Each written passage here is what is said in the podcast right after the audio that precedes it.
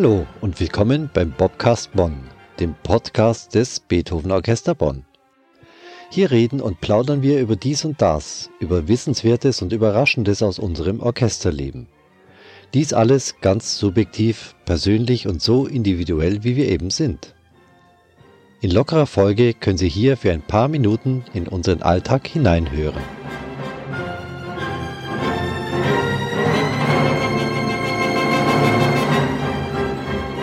So, hier ist sie nun also, die erste Folge des Bobcast Bonn.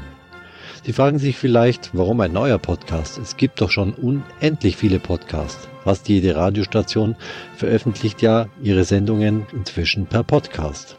Nun ja, ich habe festgestellt, dass es für den Klassikbereich erstaunlich wenig Podcasts gibt.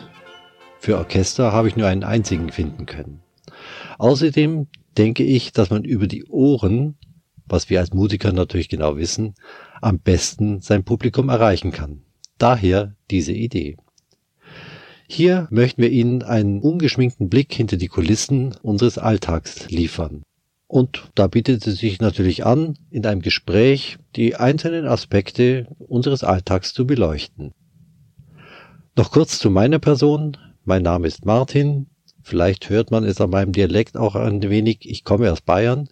Ich lebe aber seit den 90er Jahren bereits hier in der Nähe von Bonn und bin auch seitdem im Beethoven Orchester als Bratschist angestellt. Näher werden Sie mich sicher im Verlauf der einzelnen Podcast-Folgen kennenlernen. Für dieses Gespräch heute habe ich mich mit Ron Richards verabredet, einem Hornisten aus unserem Orchester. Wegen der Corona-Kontaktsperre unterhalten wir uns via Skype. Rowan ist Australier und kam Anfang der 90er Jahre zum Studieren nach Köln. Kurz darauf hat er ein Probespiel für unser Orchester gewonnen, mit anderen Worten, wir sind fast gleich lange im Beethoven-Orchester. Zum Einstieg dachte ich mir, wir reden darüber, wie ein ganz normaler Arbeitstag bei uns so aussieht, ob es da Unterschiede zwischen Streichern und Bläsern gibt und so weiter und so fort. Nun aber zu dem Gespräch mit Ron.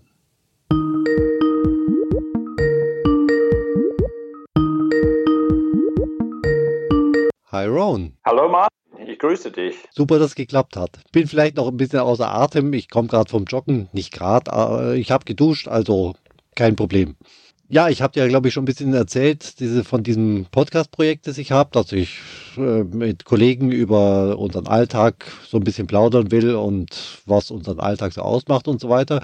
Und da dachte ich mir heute, dass wir mal drüber reden, wie denn so ein ganz normaler Alltag bei uns aussieht. Ja, sehr gerne. Wie ist denn das bei dir oder was würdest du als normalen Tag bezeichnen bei uns? Das ist eine gute Frage und ich glaube, es gibt keine richtige Antwort dafür, weil die, die, die Tage sind fast nie normal bei uns, weil der Dienst ist immer anders, ob Proben vormittags oder Konzerte abends oder Open-Vorstellungen abends. Das sind wirklich zwei, keine zwei Tage, die, die gleich sind. Ich glaube, wir sollten mal, wenn ich unterbrechen darf, äh, was ein Dienst überhaupt ist, müsste man mal sagen oder beschreiben. Das stimmt. Viele Zuhörer werden es nicht unbedingt wissen, aber ein, ein Dienst ist äh, für uns eine, eine Probe oder eine Aufführung in der Oper oder ein Konzert.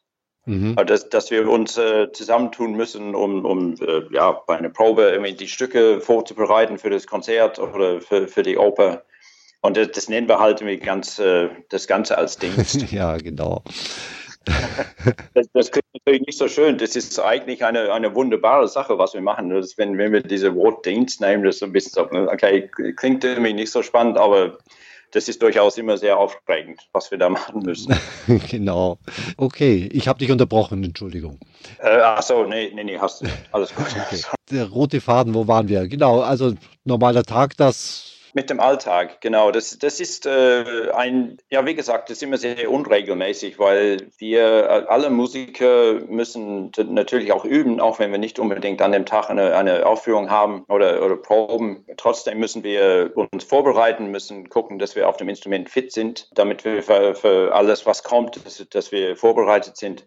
Das ist gar nicht so einfach, das in dem Alltag einzubauen, weil äh, viele von uns, also ich habe zwei Kinder, viele haben Familie und andere, andere Dinge am Laufen außerhalb de, des Orchesters. Und äh, da muss man einfach gucken, dass wir wirklich dann zum Üben kommen jeden Tag. Ja, ja, die Zeiteinteilung, ja. Mhm. Die Zeit, genau, die, die, Einteilung, das ist einfach wirklich das jeden Tag, dann, dann stehe ich auf und denke, na gut, äh, das muss ich machen, dass die Kinder sind da und Hausaufgaben und einkaufen, ja. kochen, wie auch immer. Wann übe ich jetzt? Mhm. Also ich muss mal wirklich am Plan, wann ich diese Zeit nehme, um mich, äh, mich vorzubereiten auf, auf die Dienste, die dann kommen. Ich glaube ja auch, dass es bei euch Bläsern wahrscheinlich sogar noch problematischer ist als bei uns Streichern. Erstens mal, du korrigierst mich, wenn ich falsch denke, aber Konditionsfrage ist wahrscheinlich eine andere und auch die Lautstärke, ob man jetzt die Nachbarn stört, ob man ein eigenes Übestudio hat oder so. Wir machen doch nicht in Anführungsstrichlein so einen Krach wie ihr beim Üben. Und das ist absolut richtig und lustigerweise habe ich zum, zum ersten Mal in der Corona-Krise habe ich zu Hause geübt neulich. Eine halbe Stunde später klingelt es an der Tür und die Dame von unten hat sich beschwert, hat gesagt, das wäre nicht ihre Musikrichtung. Bitte ein bisschen leiser spielen. Ich habe erst mal gedacht, na gut, also seit drei Wochen fahre ich in also ganz früh in, in, in die Stadt, in die Oper zum Üben, damit ich keinen störe. Ähm, oder ich habe sogar im Auto geübt Ach. in der Zeit, weil, weil die Oper hatte. Und dann habe ich gedacht, na gut, okay, so, so ein bisschen Verständnis könnte man haben. Ich möchte, äh, muss ich schon mal sagen, ich möchte nicht neben einem Hornisten leben, weil das ist einfach laut ja. oder das, das kann man einfach nichts machen. Und ähm, also von daher übe ich sehr, sehr selten zu Hause. Da muss ich wirklich gucken, dass ich äh, zur Oper fahre, da kann ich gut üben, das ist kein. Problem. Wie ist denn das, wenn ich da auch kurz einhaken darf, gibt es da oft äh, Engpässe in der Oper? Du bist ja nicht der einzige Hornist im Orchester, da musst du sich dann vielleicht auch absprechen, oder? Das ist sehr enttäuschend, wenn man äh, total top motiviert in die Oper fährt und alle Zimmer sind belegt. Und dann denkt man, oh, ernsthaft, und dann muss man sich neu motivieren, aber normalerweise findet man doch noch eine Ecke zum, zum Üben. Aber das ist, das ist äh, wirklich wichtig, dass, dass man das macht, weil, ähm, also ich glaube, das ist bei euch auch nicht anders unbedingt. Dass, wenn wir zwei Tage nicht mehr spielen, wegen was auch immer, dass einfach die Kondition fehlt und die Genauigkeit fehlt. Das geht leider ziemlich schnell ja. weg. Und das muss man wieder aufbauen. Und das dauert dann länger, um, um das wirklich aufzubauen. Von daher ist es enorm wichtig, dass man wirklich jeden Tag dranbleibt und jeden Tag die Zeit findet zum Üben. Äh, bei euch denke ich, ist auch nicht unbedingt anders. Glaub nicht sehr anders. Also ich habe bei mir beobachtet, dass manche Dinge äh, habe ich inzwischen eine Routine, dass ich zum Beispiel nach den Ferien einfach weiß, ich muss die und die Übungen machen, dann bin ich nach zwei, drei Tagen wieder fit. Das hat früher bei mir eine ganze Woche mindestens gedauert. Aber auf der anderen Seite so Gelenkigkeit, hm, man wird nicht jünger und immer steifer und ja, leider, ah, ja, das stimmt schon. Geschwindigkeit ja, genau. in, in den Fingern und so, das muss ich mehr trainieren als früher. Also, aber im Prinzip hast du natürlich völlig recht, ist wahrscheinlich bei uns vergleichbar.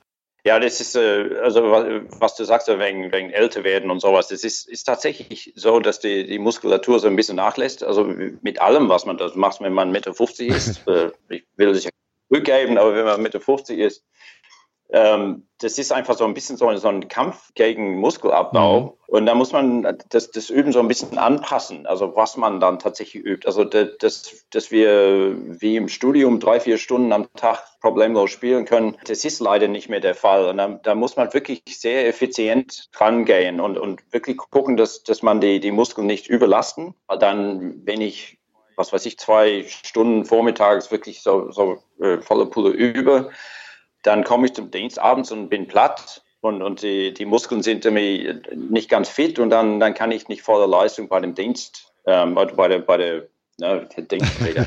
bei, bei dann bringen. Äh, von daher muss man tatsächlich so ein bisschen, ich glaube, das lernt man mit der Zeit, also die Routine. Man findet einfach die, wirklich der, der gute Balance zwischen, zwischen dranbleiben und, und die Dinge üben, die man üben muss. Also schönes Legato, schönen Ton, gute Artikulation. Mhm. Das muss man alles noch gemacht haben am Tag, aber dann trotzdem noch abends genug, ja, was sagt man, also fit genug sein, um wirklich die volle Leistung bei der, bei der Vorstellung zu bringen. Hast du auch viel Arbeit damit, dein Instrument zu pflegen oder irgendwelchen Kram außenrum, der jetzt nicht direkt mit dem Hornspielen was zu tun hat? Also mit dem Instrumentenpflege, ich glaube, wir haben als Blechbläser schon ein bisschen Glück, weil es ein, der letzten Endes nur ein Stück Metall ist. Trotzdem ähm, äh, ich habe neulich einen Artikel gelesen, hat ein, ein Mensch ein, eine Doktorarbeit darüber geschrieben, was alles in einem Blechinstrument drin ist. spielt bestimmt eine, eine Rolle wegen Gesundheit irgendwie, wenn, wenn es dann irgendwelche mhm. Dinge drin sind, irgendwelche Keime drin sind, dann kann man sich einfach immer wieder infizieren letzten Endes. Also von daher muss ja. man ein bisschen dranbleiben. Ja, ja.